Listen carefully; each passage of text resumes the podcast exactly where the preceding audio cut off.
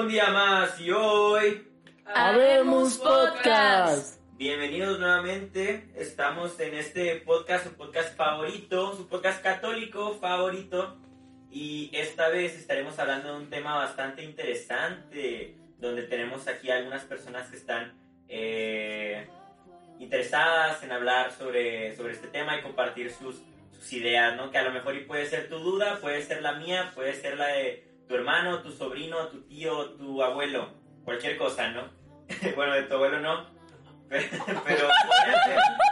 Podría ser, podría ser. Entonces, vamos a pasar a presentar a la gente. Eh, aquí a mi izquierda tengo a una señorita muy guapa que se llama Majo. ¡Holis! Hola, otro día más en este podcast. Y seguimos con otro de los líderes supremos de este podcast. A mi derecha, Andy. Hey, qué onda, cachorros. Este, pues muy feliz de estar en este podcast, sobre todo con este tema que yo creo que a todos nos ha tocado como que más o menos presenciar. Aquí está Pedi entrando aquí al estudio. El otro Lalo. El otro Lalo. Andy, el otro Andy. Eddie. Este, chance ahorita toca que entre Rayas aquí al estudio. Y pues sí, a ver qué nos, de qué nos toca hablar y qué tanto profundizamos en este programa, ¿no? Aquí a mi derecha tengo, como ya anuncié su entrada, a el otro Andy. El otro. Andy, el otro El Lalo. otro Andy, el otro Edu. Hola, mucho gusto. Este, estoy muy feliz de estar aquí y. Iba a decir mucho gusto, pero ya, ya es como mi tercer podcast, así que. Pues ni el caso, ¿verdad? Bueno, ¿cómo estás, Lalo? Muy bien, ¿y ustedes? ¿Pues bien? Que traes el micrófono como una papa caliente, así de que no quiero tenerlo yo, pásala. Y bueno, este, yo tengo una pregunta aquí. ¿Por qué cuando dije que a lo mejor es un tema que le interesaba a tu abuelo, me corregí y dije que a lo mejor a tu abuelo no le interesaba? Respóndeme esa pregunta, Majo. Este no es ese podcast. No manches. Entonces puede que sí le interesa. Ok, aquí puede haber una confusión. Este, tiempo.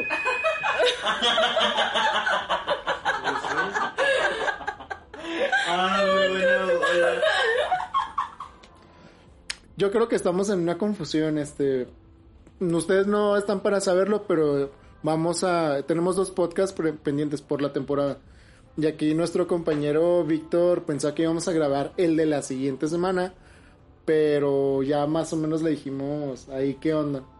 Entonces, Estoy iluminado. está iluminado. Antes de pasar a eso, eh, voy a presentar a la persona que está a la derecha de Víctor, que es Fer. Hola amigos, ya que Víctor me olvidó.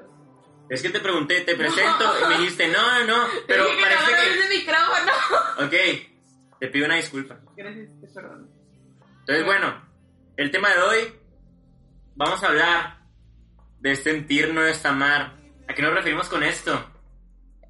Al momento de que decimos que sentir no es amar, eh, probablemente puede ser que si me estás escuchando eh, tu servidor o tu eh, persona que está cursando un curso de confirmaciones o un chavito en catecismo, no sé quién seas o quiénes sean, pero podemos tender muchísimo a esta parte de, ay, sí, yo sentí muy bonito cuando estaba en Confis y que estaba en la efusión, o cuando estaba en el Santísimo y sentía súper bonito, perdón, No, eso está bien. y sentía súper bonito, entonces, pero ahora ya no me siento bien, porque ahora que fui al Santísimo, ya no sentí nada, ¿qué hago? ¿Qué hago, Andy? Pues seguir adelante. Pero es que no puedo porque yo ya no siento nada cuando estoy en el Santísimo. O sea, antes yo sentía mucha paz, o sea, sentí, sentía que, que Dios estaba conmigo, sentía la mano de Dios, así sentía los dedos tocándome así. Lo sentía, lo sentía y ya no. Querido amigo, tú estás ma- madurando en la fe. Cuando dejas de sentir todo lo que estás diciendo, este, es como cuando uno está enamorado. Que en una relación pues empieza a sentir muy bonito en todo, pero ya después eh, ya las cosas no se sienten igual. Y esto se vuelve una elección. Y cuando se vuelve una elección, ya se convierte, en este caso, en amor. Pero Andy, si Dios me ama tanto, ¿por qué no puedo sentirme así todo el tiempo? Él te sigue amando. No es cierto, porque yo ya no lo siento. ¿Tú lo sigues amando? Entonces, ¿dónde está la falla? en la Matrix. Ok, bueno, después de esta introducción de programa curioso de Piolín por la mañana, eh, de infomercial, a lo que va Víctor es de que muchas veces cuando empezamos en este camino en la fe, nos dejamos dominar por las sensaciones, o sea, cuando sentimos bonito la presencia de Dios, cuando hacemos oración, que estamos en una hora santa, para las personas que están aquí en Juárez y les tocó un congreso, pues cuando están en el congreso y es una hora santa así súper Y caes ah, en grande y caes en descanso. descanso, ajá, O puedes hablar en, En lenguas, lenguas, o cosas por o el estilo. interpretarlas. ¿Tú piensas que pues esa sensación es un super clic en la relación de ti con Dios? Pero pues tampoco va a ser como que luego con el tiempo te das cuenta que no todas las veces que estás frente al Santísimo, no cuando estás en misa que comulgas, no siempre va a ser como que, ah, comulgas, caes en descanso, ¿sabes cómo? O, ah, comulgas y ya inicias a hablar en lenguas o a entenderlas, ¿saben cómo? Entonces, no siempre va a ser así, como en cualquier relación, o sea, no siempre ah, va a haber momentos tan intensos. Y yo creo que quizá, o sea, por ejemplo, muy, muy al principio puede ser que digas de que, ah, no, pues sentí bien bonito y por eso me convencí de que Dios existe o lo que sea. Pero quizá, como que siento que quizá idealizamos un poco este momento así como de que, no sé, de que me convertí a partir de ahí espero sentir bonito siempre. Porque como que uno espera así como, no sé, tipo las conversiones de los santos así, que son de que bien maravillosas y luego uno nomás... como, "Ah, no, pues, sí, jalo". Es que el, creo que el primer falla en todo ese show es que todos tenemos como un momento en que decimos, ah, yo me convertí en este momento, ¿no? Pero realmente el convertirte es una decisión de todos los días. O sea, todos los días nos estamos convirtiendo en católicos, porque todos los días con nuestras acciones ah, estamos reafirmando nuestra fe, ¿o no? Y es que hay que contemplar una realidad, es que al ser humanos, pues tendemos a aburrirnos de las cosas o, o encontrarle ese lado monótono a las situaciones y es normal que en algún punto ya dejemos de sentir cosas que en algún punto pues nos sorprendían demasiado. Y pues ahora pues todo ha cambiado. O sea, puede que en algún punto si tú eres un servidor de mucho tiempo pues ya no sientas las mismas ganas que hace rato. Y tú te convencías que hace tiempo pues eres un servidor con una fe inamovible, que tú podías demoler montañas, bueno, moverlas, que podías hacer muchas cosas porque tú sentías. Y aquí el asunto no es tanto sentir, es que tú te convenzas de eso y que a partir de tu elección de amar, a pesar de que no sientas, tú sigas haciendo pues las cosas como uno tiene que hacer al final de cuentas. No sé si aquí con ustedes o incluso aquí de que tenemos público en el estudio, este, puedan identificar, bueno, del tiempo que llevan sirviendo, algún momento en el que ustedes han dejado de sentir eso y pues no se hayan dejado de convencer o les haya reafirmado su fe. Yo, A ver, Víctor. yo para, para esta, me pasa el micrófono, es que me siento más cómodo con algo en la mano. A ver, aquí te paso esto. Muy bien. Este. ¿Qué momento? Sí. Sí, yo me acuerdo, quiero contar algo en particular, que fue cuando yo entendí esta parte del sentir no es amar, ¿no? Eh, yo cuando, ¿en qué año? Fue como por el 2017, diciembre del 2017, lo recuerdo perfectamente. Eh, fue la semana de la celebración de la Virgen de Guadalupe este, un 12 de diciembre, por esas fechas, creo que la semana del 12 de diciembre, por mi escuela nosotros habíamos ido a la Sierra Tarahumara, habíamos ido a un, pueblo que se llama Sisogichi, entonces fuimos los de la escuela, fuimos un grupo, ahí nos habíamos quedado, este, pues algunos alumnos y, y yo, ¿no? Entonces nos tocó ahí compartir en, en el... Bueno, llevábamos comida, ¿no? Porque durante todo, durante como tres meses más o menos estuvimos recolectando eh, comida, que arroz, que eh, frijoles, cosas así. Y pues lo llevamos para allá junto con cobijas y, y, más cosas, ¿no? Porque pues era tiempo de frío y cosas así. El punto es que eh, llevamos todo esto y cuando llegamos y todo, pues sí, todo muy, muy a gusto, ¿no? Eh, estábamos ayudando, estábamos en el orfanato, estábamos jugando con los niños y todo, ¿no? Y en ese, en ese viaje yo tuve así un desierto súper intenso en el sentido en que yo estaba así como muy perdido en mi fe, ¿no? Eh, no, no hacía mucho que había empezado a, practicar mi catolicismo pues eh, bien bien y, y, pues apenas estaba como que retomando eh, algunas cosas que hacía antes o a, empezaba a hacer algunas cosas que ahorita hago, ¿no? Y fue, es parte de mi filosofía, parte desde este momento, ¿no? Eh, cuando estaba jugando con las niñas en el orfanato de las niñas, pues, eh, bueno, no, no, no era un orfanato, ¿qué estoy diciendo? Ay, no es que no sé cómo se llama. No, no, no, ¿cómo se llama? ¿Cómo se llama? Internado, sí, porque dije orfanato. Internado, quería decir internado. El punto es que en el internado, eh, pues ahí dejan a, a, las niñas y pues para que reciban educación y que se duerman ahí, ¿no? Y todo. El punto es que jugaba con ellas, eh, me iba a dormir después y no sentía nada, ¿no? Cuando en algún otro momento, cuando apenas empezaba a conocer bien esta parte de, de Dios, este amor de Dios, pues yo, yo decía, no, es, es algo increíble poder ayudar a las personas, eh, ver sus sonrisas, ver cómo nos agradecen, que nos abrazan sin conocernos, cosas así, ¿no? Es como las típicas cosas que dice alguien que apenas empieza a servir, ¿no? Que, ay, es que yo aprendo más de ellos que ellos de mí, quién sabe qué cosas, ¿no? Es este, lo súper típico que todo mundo dice. Y a fin de cuentas, yo ya no, no sentía ni siquiera de que esas cosas que son súper básicas, ¿no? Que, que todo mundo dijo alguna vez. Y, y, yo decía, no, pues qué me está pasando, o sea, porque no estoy sintiendo nada. Y resultó que una de, de las personas con las que íbamos, que eran uno de los responsables del grupo, me dijo algo, bueno, me dijo algo que para mí me afectó mucho, en el sentido de que yo estaba así con cara de súper, súper amargado, ¿no?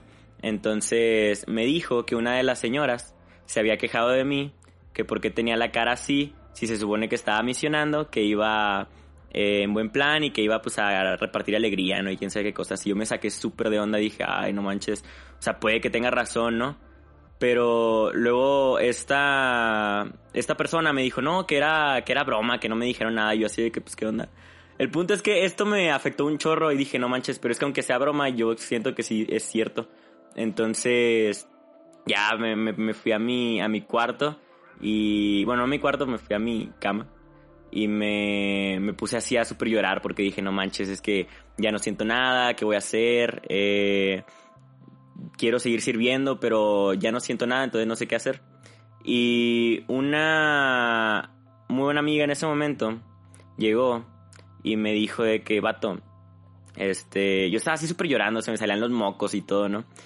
Y, y me dijo de que, vato, este, es que no es cuestión de servir para sentir bonito, no es cuestión de servir para para que te sientas bien o para que sientas todo lo que sientes cuando, cuando servías antes, ¿no?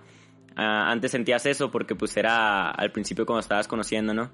Pero el punto no es servir para sentir para sentirte tú bien, sino es servir porque los demás lo necesitan y porque pues es lo correcto, ¿no? Entonces eso yo me quedé como que no manches, o sea, tiene toda la razón del mundo. Toda, toda, toda la razón del mundo. Y a partir de ese momento, o sea, esas palabras que me dijo se convirtieron así como en parte de mi filosofía de vida. Yo a, a todos mis, mis eh, formandos siempre les digo lo mismo a todos, todos, todos, que no es cuestión de servir para sentir bonito, sino que es cuestión de servir porque es lo que hay que hacer y es lo que la demás gente necesita. Entonces, pues sí, es, es algo que se me quedó súper grabado y es esta parte de servir a Dios y no servirte a ti mismo. Entonces, pues sí, muchas gracias, buenas noches. Eh, soy V Carrillo Cero en Instagram. No tienes el micrófono, por favor. No tenemos tantos. Yo creo que esto se resume antes en fe, este, para los que estaban en fe y los que nos escuchan que estaban en fe y así. eh, había un tema que se llama consuelo y sequedades. Muchas veces, no por desacreditar así los que digan que han vivido un desierto o algo, pensamos que vivimos un desierto cuando a veces es una sequedad. Una sequedad es, ah, pues una ausencia que percibimos de Dios y de nuestra relación con Él. Y los consuelos es pues cuando se presenta esta parte en la que sientes mucho a Dios y pues lo quieres aprovechar así muchísimo y quieres explotar todo eso. Este, yo creo que muchos de nosotros hemos sentido estas partes de sequedades, pero nos dejamos llevar mucho por estas partes de las sensaciones y es que en el mundo en el que estamos todo o casi todo está en base a cómo nos sentimos y a la experiencia de cómo nos sentimos. Tan así que pues nos la pasamos compartiendo historias en Instagram de si estamos felices o tristes.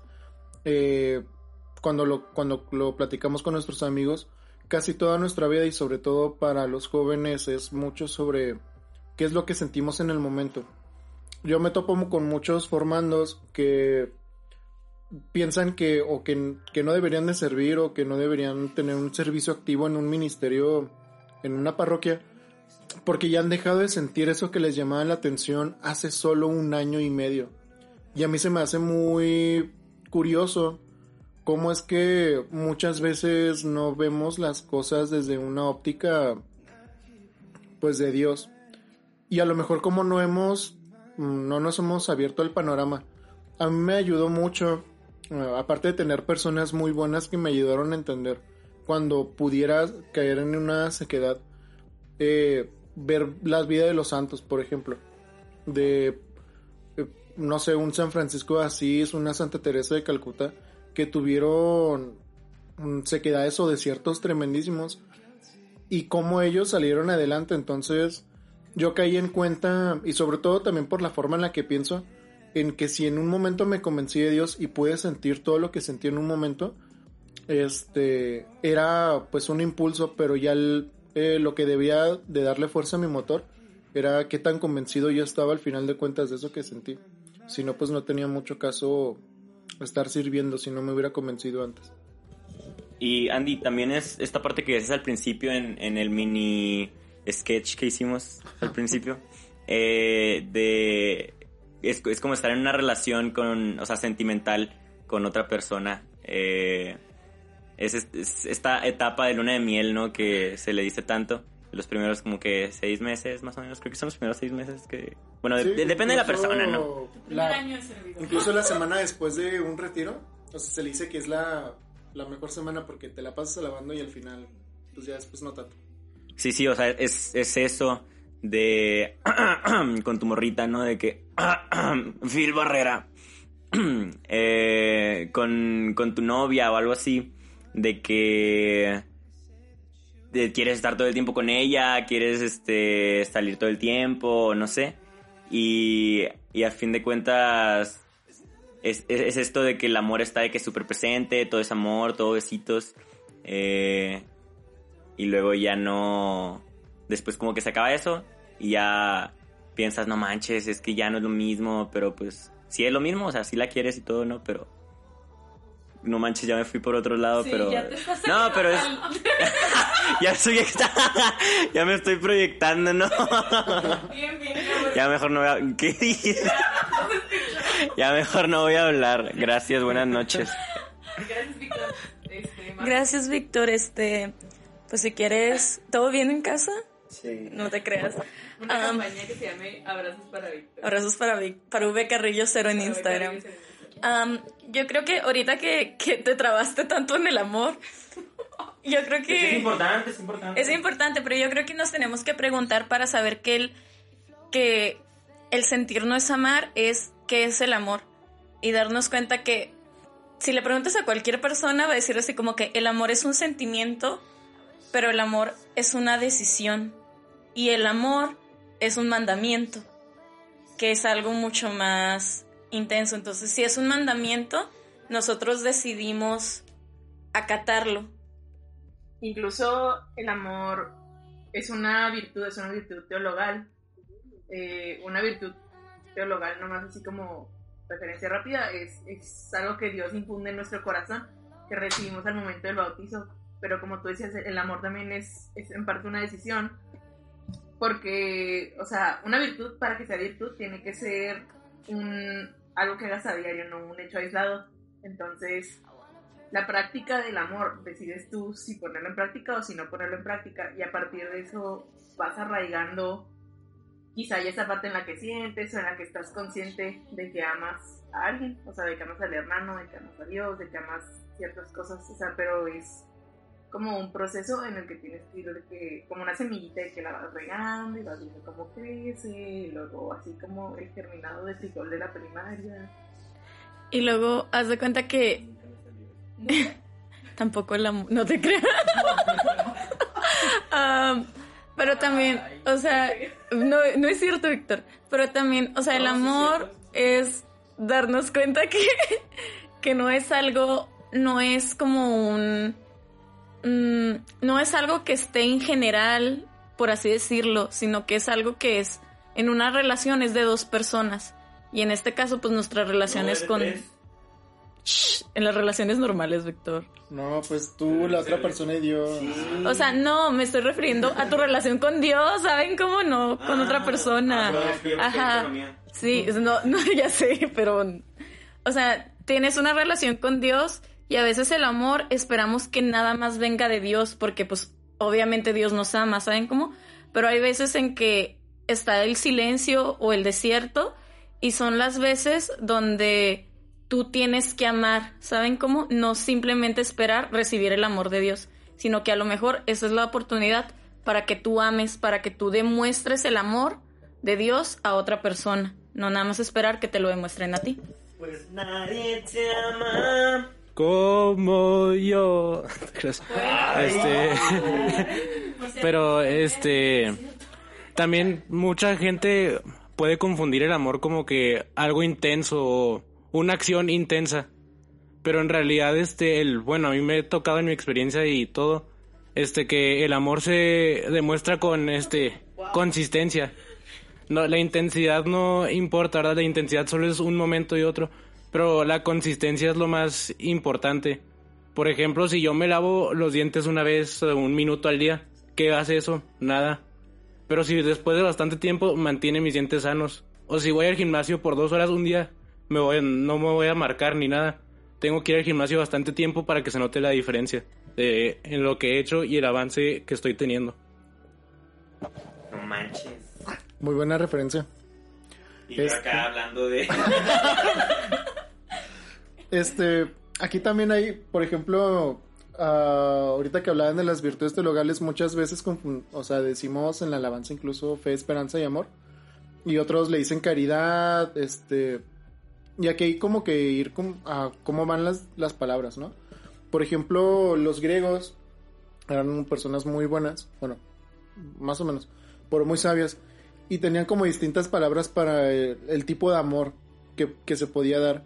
Este, hay uno que se llama filos, que es más como esta parte de amistad o que tú podrías tener con amigos. La parte de eros, que es una parte un poco más carnal, así pues a nivel sexual. Y la parte de ágape, que ya es un amor incondicion- incondicional hacia otra persona y que no busca este otro interés, o sea, solo quieres el bien de la otra persona y no te importa si no es recíproco. Y este es el que se dice que Dios es el que tiene hacia nosotros, es un amor incondicional tan así que pues dio su vida por nosotros, o sea, no, no importó que no pudiéramos dar nada a cambio. Y creo que esta parte es lo que nos puede ayudar a saber más o menos por qué lado podemos apuntar nuestro amor. Porque cuando esta parte evoluciona tanto en el que una relación con Dios ya es lo suficientemente sólida, te das cuenta que pues tú ya has recibido todo, o sea, tienes la vida eterna como garantía por el amor de Dios, pero cuando existe ese amor tú ya sabes o sientes que tienes que darlo, no porque Dios te tenga esa recompensa, sino porque tú ya sientes, ah, pues no sé, ese enamoramiento que tienes hacia Él y tú quieres hacerlo, que es creo que lo que al final de cuentas quiere Dios dentro de la libertad que nos da, más allá de una emoción que, que dura tres segundos, científicamente comprobado, ya es que tú decidas mantenerlo o ignorarlo. Mm, también, por ejemplo, bueno, ahorita que mencionaste eso de, pues sí, o sea, del amor incondicional, siento que, pues al momento de ir madurando en la fe, quizá como que necesitas pues primero así como que, ay, que se sienta bonito, así, ¿no?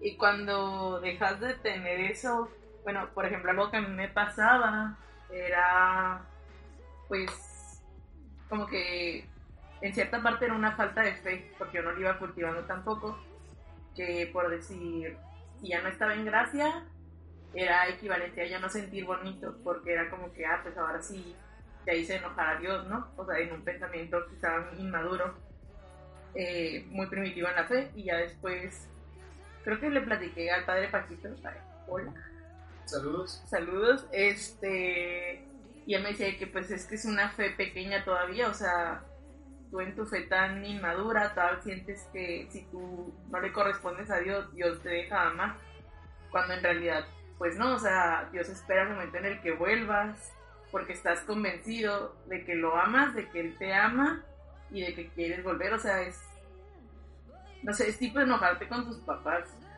siento así yo, o sea, es una, el amor de los papás es como muy incondicional, entonces si me peleo con mis papás, pues, no sé, duró ratito sin hablarles o medio sentida o medio seria, lloro y hago lo que sea, y, pero eventualmente yo sé que en el momento en el que yo decida volver, mis papás van a estar ahí y que si ellos necesitan algo a pesar de que yo esté enojada, eh, o sea, ahí voy a estar yo, eso no es como duda.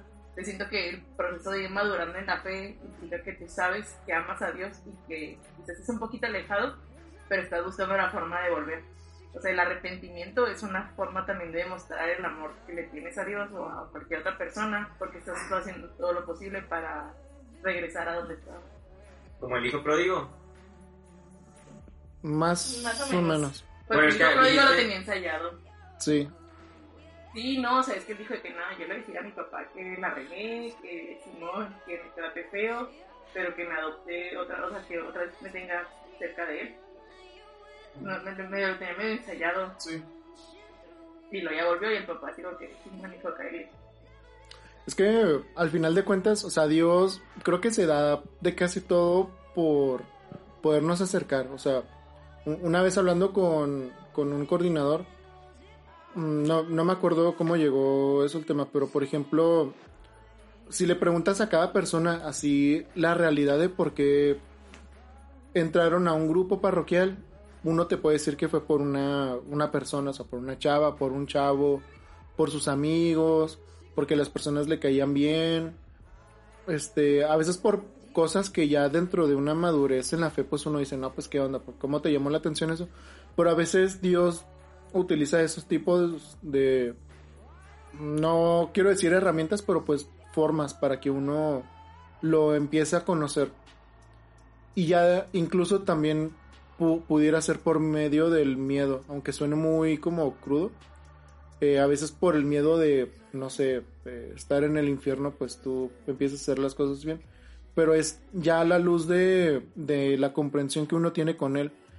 Y de la comprensión creo que de un don que muchos no entendemos, pero que sí es muy importante, que es el temor de Dios. Que lo malinterpretamos más bien. Ah, que es como que ese miedo a fallarle por el amor que tenemos hacia él y no por el miedo del castigo que pudiéramos recibir. Este, muchas veces, o sea, la relación con Dios em- empieza con de formas muy curiosas y tenemos que nosotros esforzarnos si entendemos más o menos por dónde va el camino, el- pues este rollo, saber si nos quedamos.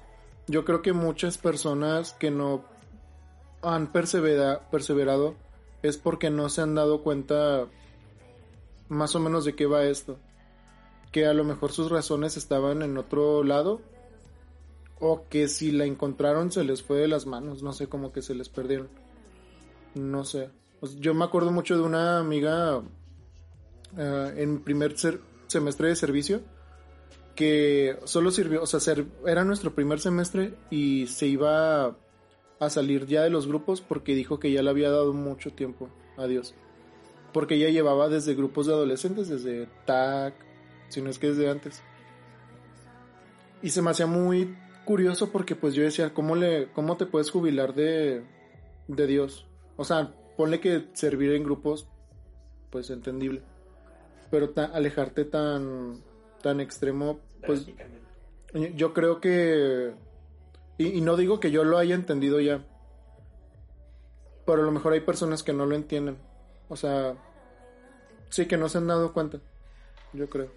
pues también como que en, en ese camino del madurar es darte cuenta que Dios no te va a amar menos si te sales de un grupo o, sea porque a fin de cuentas lo que estás dándole a Dios es tu vida no solo un ratito aislado en una comunidad entonces siento que por ejemplo yo he aprendido a amar más a Dios a dedicarle tiempo a la escuela quizá a mi familia porque tengo más trabajo o sea, Dios necesita más mis manos allá donde no lo conocen que acá donde está más fácil.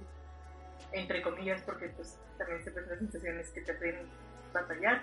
Pero por ejemplo, en el caso de mi casa, o sea, de que mis papás no van a la iglesia o así, pero yo sé que hasta ahorita el trabajo que he hecho en cuatro años de servicio es irlos guiando un poquito y, y empezaran a darse cuenta de ciertas cosas, o que mi papá ya dijera que, ah, sí, Dios existe, pues sí creo. Y mi mamá también, y así, entonces siento que también el amor que yo le tengo a Dios sirve más fuera de mi comunidad, donde ustedes ya lo conocen, donde ya lo han experimentado, que, o sea, pues sí. Es que, ojo, o sea, aquí lo que puede, puede ser el, lo del síndrome de luna de miel, lo que decía Víctor, de que, o sea, uno está en un grupo y pues es más fácil, la neta. Ah, poder entrar en esas sensaciones de Dios y saber que uno se siente acompañado por Él. Pero realmente el reto es hacia afuera, o sea, Jesús nos manda a predicar a todo el mundo, este, compartiendo su palabra. Y era la misión de los apóstoles cuando incluso Jesús se fue. O sea, salir de, su Jerusalén e ir a otros lados a, a comunicarlo. Mu- hubiera sido muy fácil quedarse ahí mismo donde había judíos que eran más fácil de que entendieran de que Jesús era el Mesías, para algunos o para otros, pero hubo otros como Pablo que salieron a, a diferentes lugares a buscar esa incomodidad. Este, no, no es como que sea malo salirte de grupos o ministerios porque te falta tiempo o por algo por el estilo. Pero es mucho de lo que decía Fer, o sea, mm, lo que tú tienes en tu servicio, lo que tú compartes de Dios en ese amor que tú tienes hacia las personas en tu servicio y cómo lo llevas a la vida. Y eso creo que es una decisión que, podría entrar dentro de este ágape, porque es un amor incondicional quizás, por ejemplo, Fer que tiene hacia sus papás, para poderles compartir a Dios y que realmente nadie se lo está pidiendo, pero ella lo quiere dar para que ellos tengan ese tipo de revelación, para que lo conozcan y se acerquen con él. También creo que dentro de cualquier como relación, a veces tenemos, ah, pues por decirlo ahora, una mala costumbre o malos hábitos, ¿no? Tenemos malos hábitos en cualquier relación, o sea, por ejemplo, no sé, ah, cuando te peleas con tu novio ya sabes cómo lo van a solucionar o cosas por el estilo.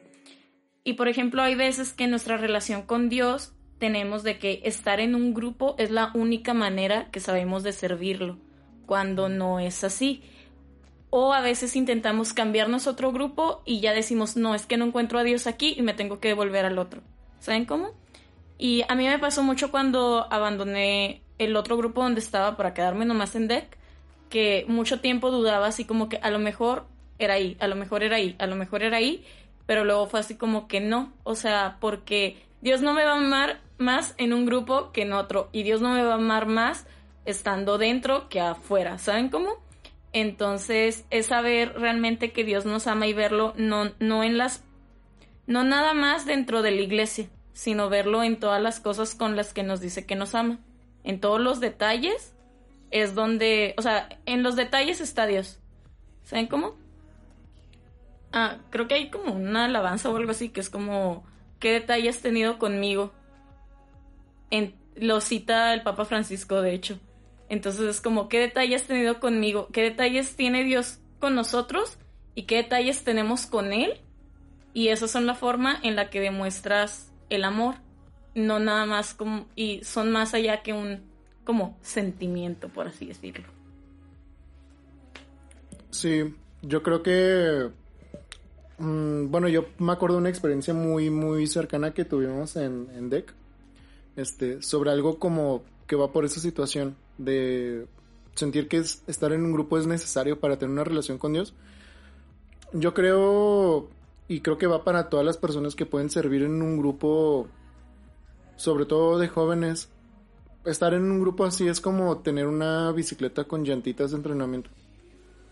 O sea, te ayuda mucho, te ayuda a, man- a mantener equilibrio, te ayuda a estar ahí. Pero real- realmente cuando las quitas ya es cuestión de uno seguir pedaleando. Porque ahí es cuando no vas a depender de un grupo para conservar tu gracia, para predicar o para servir en liturgias o para poder compartir momentos con personas de tu comunidad.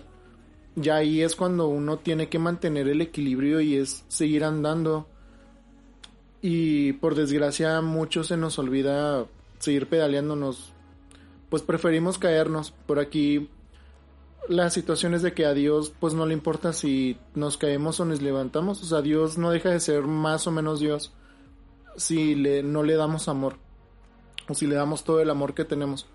Pero esta plenitud que nosotros podemos encontrar como creación de Dios es cuando y creo, creo que eso es lo que nos hace muy muy voy a sonar como monse- monseñor muy hermosos como creación que es que Dios dentro de la libertad que nos dio ah, se, se ha de sentir como un padre muy feliz cuando volvemos como sus hijos aún así tengamos un discurso ya preparado y volvamos así mil veces, pues es como tenemos que hacerlo, pero el rollo es volver. Creo que, y creo que esto lo venía pensando en la mañana, no tenía como pensado decirlo en el podcast, pero es de que no nos cansemos de, de amar. O sea, para las personas que se han salido y pues, o que la regaron, o que han sentido que han cometido lo peor, o que se sienten escoria, eh, o personas muy miserables, aquí el asunto es mm, tomar las riendas y decidir seguir dando el amor. O sea, creo que las personas, mm, quizás por las que yo pueda a, a- a nivel personal sentir un poco de tristeza es porque dejaron de intentarlo en algún sentido. Porque pues Dios está ahí, a lo mejor es como lo que dicen muchos padres, nos cansamos de buscar perdón. Nos cansamos de no sentir bonito y pues de seguirlo buscando cuando ahí está y realmente podemos encontrar ejemplos de, de grandes consuelos en todos lados y yo creo que con personas que menos nos imaginamos, incluso con personas que pudiéramos enjuiciar o que tenemos como que un una crítica muy clara hacia ellos y que no sé, reciben un buen consuelo de Dios. Pero bueno, este ya se vino el fin del podcast. Este, am- amiguitos, amiguitas, ¿tienen algún comentario breve para cerrar el episodio de hoy? TikTok. Ah, yo también tengo una recomendación. Ok, bueno, antes de la recomendación, comentarios. No, pues nada más para decirles que el día que ustedes empiecen a sentir eso, si ya lo sintieron, eh, pues creo que es uno de los puntos cumbres de nuestra fe. El dejar de sentir bonito es el primer paso para la maduración total de nuestra fe y para empezar a, más que ser un, si- un seguidor, ser un apóstol en nuestra totalidad. Entonces, eh, identifiquen esta parte cuando dejen de sentir bonito, dejen de servirse ustedes y empiecen a servir verdaderamente a Dios. Adiós. Adiós. Gracias, Majo. Am, también como resumen, no sé cómo decirlo, pero ah, hablamos mucho de, del sentir y ya no sentir. Hablamos creo que mucho del ya no sentir en este podcast, pero no es cierto, o sea, sí sentimos y todo el tiempo estamos sintiendo el amor de Dios. Que no sea en momentos, pues en cúspides tan altas, ¿saben cómo? Porque creo que cuando encontramos a Dios es como un iceberg, vemos como lo más intenso, lo, lo más bonito, pero aún hay mucho, hay toda una profundidad del amor de Dios que descubrimos en todo el servicio. Entonces cuando estamos en esa punta, hagan de cuenta que es como si nos hiciéramos un tatuaje. Esto es una analogía muy tonta. Pero un tatuaje siempre se va a quedar ahí. O sea, siempre se va a quedar ahí. Entonces nosotros ya conocimos el amor de Dios. Ya lo conocimos. La cosa es, pues, quedarnos dentro de él. No ignorarlo. No es como, ah, sí traigo un tatuaje en la pierna, pero lo voy a ignorar por siempre. No, sino el saber que está ahí. ¿Saben cómo? No sé, analogía boba, pero ya. Sí, es como Jesús en la barca, ¿no? Cuando se queda dormido. O sea, Jesús está ahí, pero a lo mejor no sentimos que esté despierto. Pero está ahí. pero está ahí. Entonces, muy bien, este recomendaciones, chicas, ¿ustedes traen recomendaciones? Fer A ver, primero. Fer. Eh, mi recomendación es una carta encíclica que se llama Deus Caritas Est, Dios Amor. Y es una encíclica del Papa Benedicto XVI sobre el amor eh, de Dios y el amor cristiano. Está un poquito larguita, pero sí te la pueden aventar en un día, o sea, como que en una tarde así súper chido con tu café, muy bonito. Este. y. em, ay, sí, la señora mayor diciendo. este, pero sí, no, está muy padre y habla sobre esto de Leo, del ágape y así. Y pues qué diferencia hay, cómo podemos aplicarlo y. O sea, es, esta cita me gusta y es con lo que abre la encíclica. Dios es amor, quien permanece en el amor, permanece en Dios y Dios en él. Entonces, eh, pues esa es mi recomendación. Ok, muchas gracias por la recomendación, Fer. ¿Cuál es tu recomendación, Majo? Mi recomendación del día de hoy es mi oración favorita, que es como más, ah, creo que es como mm, para después de comulgar, que es la oración del Padre Pío, de Quédate Señor conmigo, Ah, ok. que es como muy de comulgar, pero creo que nunca había sentido... ¿Qué? ¿Qué señora? ¿Qué Sí, señora? que señora. Estoy así como. Creo que nunca había leído una oración y que me hubiera sentido tan identificada. A lo mejor esto es muy bobo lo que voy a decir, neta, esto es así bobísimo. Pero siento que. O sea, si yo hiciera una oración con mis palabras, sería con palabras más tontas, pero queriendo dar a decir lo mismo. ¿Qué te parece si la decimos para cerrar el podcast? Ok. ¿Sale? Porque Nada más. íbamos a hacer oración al cerrar inicio. con una oración y va a cerrar vamos a con esta. Ok. pero quiero dar como un énfasis a un párrafo que es quédate Señor conmigo porque es necesaria tu presencia para no olvidarte, porque sabes cuán frecuentemente te abandono. Y creo que eso es algo como muy que queda con este podcast, ¿saben cómo? Entonces pues pidamos quedarnos con la presencia de Dios. Y porque sabemos que podemos abandonarlo fácilmente, pero que si lo amamos pues vamos a seguir aquí. Ok, y ya para cerrar, bueno, ya tenemos dos recomendaciones y para cerrar el podcast, ¿cuáles son nuestras redes sociales, Víctor? Nuestras redes sociales son DECNSP en Facebook, eh, Dejemos Huella en Instagram, Dejemos Huella en Twitter, Dejemos Huella 1 creo, ¿no? Tenemos huella S. S, una disculpa, Dejemos Huella S en Twitter, Católicos en Aprietos, el programa hermanito de nuestra página de DECNSP y creo que that's pretty much it, ¿no? Pues vamos a estar en el concierto de Martín Valverde. Dilo. Vamos a estar en el concierto de Martín Malverde. Valverde. Con el técnico de Barcelona.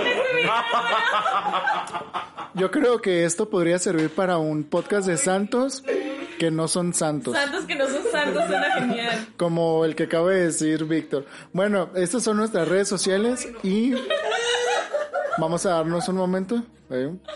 Ok, vamos a terminar entonces con la oración. Cuando terminemos la oración, pues ya se va a terminar entonces para que no esperen ahí sí como un mensaje subliminal al final. Entonces, Majo, somos todos tuyos. Ok, este, pues mi plan no es que fueran míos, entonces se lo voy a pasar a Eddie porque es el nuevo y pues novatada, ¿no? Entonces te voy a pasar mi celular y, y el micrófono. Esta es la oración de Quédate Señor conmigo. Porque eres mi luz y sin ti estoy en tinieblas. Quédate Señor conmigo porque es necesaria tu presencia para no olvidarte. Sabes cuán fácilmente te abandono. Quédate Señor conmigo, pues soy débil y necesito tu fuerza para no caer muchas veces. Quédate Señor conmigo porque eres mi luz y sin ti estoy en tinieblas. Quédate Señor conmigo porque eres mi vida y sin ti pierdo el fervor. Quédate Señor conmigo para darme a conocer tu voluntad. Quédate Señor conmigo para que oiga tu voz y te siga. Quédate Señor conmigo, pues deseo amarte mucho y estar siempre en tu compañía. Quédate Señor conmigo si quieres que te sea fiel. Quédate Señor conmigo porque por más pobre que sea mi alma, desea para ti un lugar de consuelo y un nido de amor. Quédate Jesús conmigo, pues es tarde y el día se acaba, la vida pasa, la muerte, el juicio, la eternidad se acercan, y es necesario recuperar mis fuerzas para no demorarme en el camino, y para ello te necesito. Ya es tarde y la muerte se acerca. Temo la oscuridad, las tentaciones, la aridez, la cruz, los sufrimientos, y te necesito mucho. Jesús mío, en esta noche de exilio, quédate Jesús conmigo, porque en esta noche de la vida de peligros necesito de ti. Haz que, como tus discípulos te reconozcan la fracción del pan, que la comunión eucarística sea la luz que disipe las tinieblas, la fuerza que me sustenta y la única alegría de mi corazón. Quédate, Señor, conmigo, porque en la hora de la muerte quiero estar unido a ti, sino por la comunión, al menos por la gracia y por el amor. Quédate, Jesús, conmigo, no pido consuelos divinos porque no los merezco, sino el don de tu presencia. Ah, sí te lo pido. Quédate, Señor, conmigo. Solo a ti te busco, a ti te busco tu amor, tu gracia, tu voluntad, tu corazón, tu espíritu, porque te amo y no pido otra recompensa sino amarte más. Con un amor firme, práctico, amarte de todo corazón en la tierra para seguirte amando perfectamente por toda la eternidad. Amén. En nombre del Padre, del Hijo y del Espíritu Santo.